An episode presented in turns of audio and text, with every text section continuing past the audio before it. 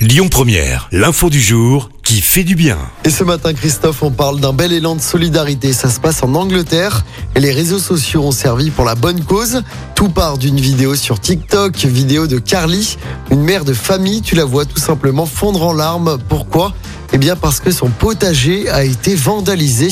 Du sel a été déversé sur toute la parcelle. Résultat, bah, elle est inexploitable. Seulement voilà, son potager est en fait un potager solidaire. Il permet de nourrir plus de 1600 personnes dans une commune. Ses larmes et sa détresse ont ému les internautes. Une cagnotte a donc été lancée en fin de semaine dernière et en quelques jours, plus de 230 000 euros ont été récoltés.